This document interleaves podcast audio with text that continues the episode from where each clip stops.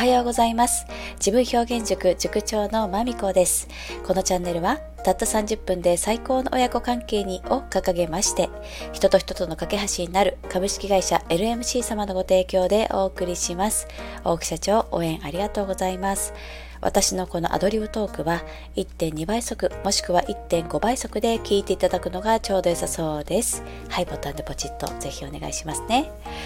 はい、そうで、そして今日はちょっと私の、うん、小学校、まあ娘、上のね、娘10歳ですけれども、まあ娘が小学校に上がった頃から発生した、まあママ付き合いといいますか、保護者付き合い、PTA みたいな中で、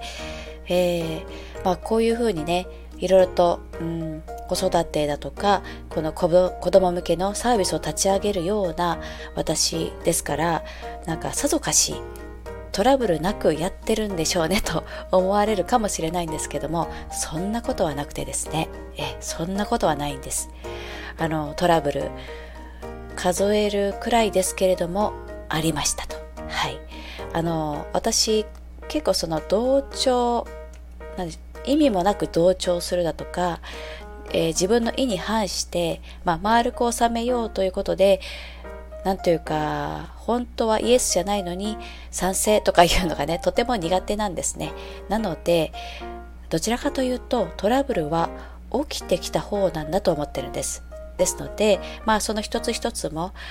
これからね、お子様が小学校に上がる方だとか、あの、これからそういった保護者付き合いが始まる時に一体どんなトラブルが起こるんだろうとかねちょっともう分からなくて不安になってる方が少しねそういったお声いただきましたのでまあ私の経験が少しでも参考になれば何よりだと思いまして。ね私の失敗の失敗談ですよ。まあ失敗でもあるなと思うこともありますので少しずつシェアしたいと思います。あの最近ではめっきりなくなったんですけれどもね。あの思い起こす限りで最初にえー、今日は一つだけね、まずは最初に保護者の方と私でちょっと揉めちゃ、揉めちゃったなっていうね、その時は、うん、いわゆる子供の喧嘩に親が出るという、そういうシーンだったんですね。で、私は、まあ、というか子供同士の友達付き合いに関して、まあ、基本的に口は出さないっていうふうに貫いてやってきたんですけれども、まあね私だけがそうではねいけなくてあのお相手があることですから、まあ、要するに娘が、えー、喧嘩してきたお友達の親御さんから私に連絡がありましたっていうそういうトラブルです。で、まあ、まあ、シチュエーションとしては、なんていうか何か一緒、いつも一緒に登下校する中の、まあ、娘のお友達のその子も女の子なんですけれども、まあ、その2人でね帰ってる中でちょっと口争いになってでえっ、ー、と娘が結構ねあのパーンと怒っちゃってで先にねずかずかずかずかと歩いて帰っていっちゃった。もういいっつって帰っていっちゃったと。でそのお相手のお友達は待ってよ待ってよとあのなんというまあなんで待ってよって言ったのもよくわからないですけど娘は嫌で先に帰ろうとした。で、その集団からその子はその娘に追いつこうとした。で、なんかこう、待ってよというふうに肩に手をかけたら、娘が、えー、水筒でそのむす、そのお相手の方をブンと振り回して水筒で殴ってきたということで、なんというか、その、暴力はどうかと思いますっていうね、苦情を受けたんですね。もともと同じ社宅に住んでいた今ちょっともう引っ越しちゃったんですけども当時ね東京であの社宅に住んでいたのでその集合住宅の中だということで社宅のメンバーね保護者の中で、まあ、連絡先をねなんとか連絡網も作っている状態だったんですね。ですので、まあ、電話がかかってきたっていう状態ででちょっとこういうことがありましてさすがに見ていられませんということで。あの、ご連絡いただきました。で、もちろん、あの、お怪我がありませんでしたかっていうことだけは、先にね、ごし、えー、お声がけお声がけをしてもしそうだったらあのそういった治療に関してもちょっとあの私ができることはさせていただきますということだったんですけどもねでその先ですよじゃああのそのシーンを見ていない私たちなのでちょっと事実確認をしないと何とも言えないところがありましてで私は今から娘に事情を聞きますねっていう話だったんですがまあそれでまた折り返しますということでね。でその娘にじゃあ帰ってきた娘に事情を聞くとですねまずね水筒を持って行ってなかったんですね学校にね。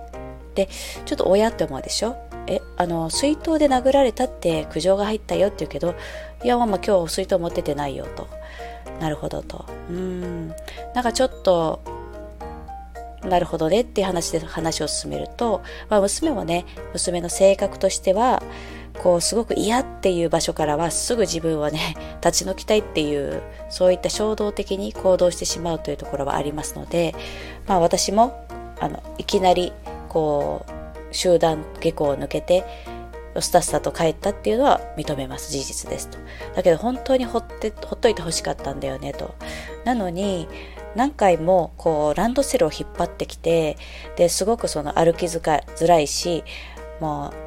本当に鬱陶しくてやめてっていう風に手で払いのけましたと。で、持っていたのが手提げ袋で、で、その中には、あのなんか上靴かなんか入っていたという感じで、まあその手提げが当たったかもしれないってことは言ってました。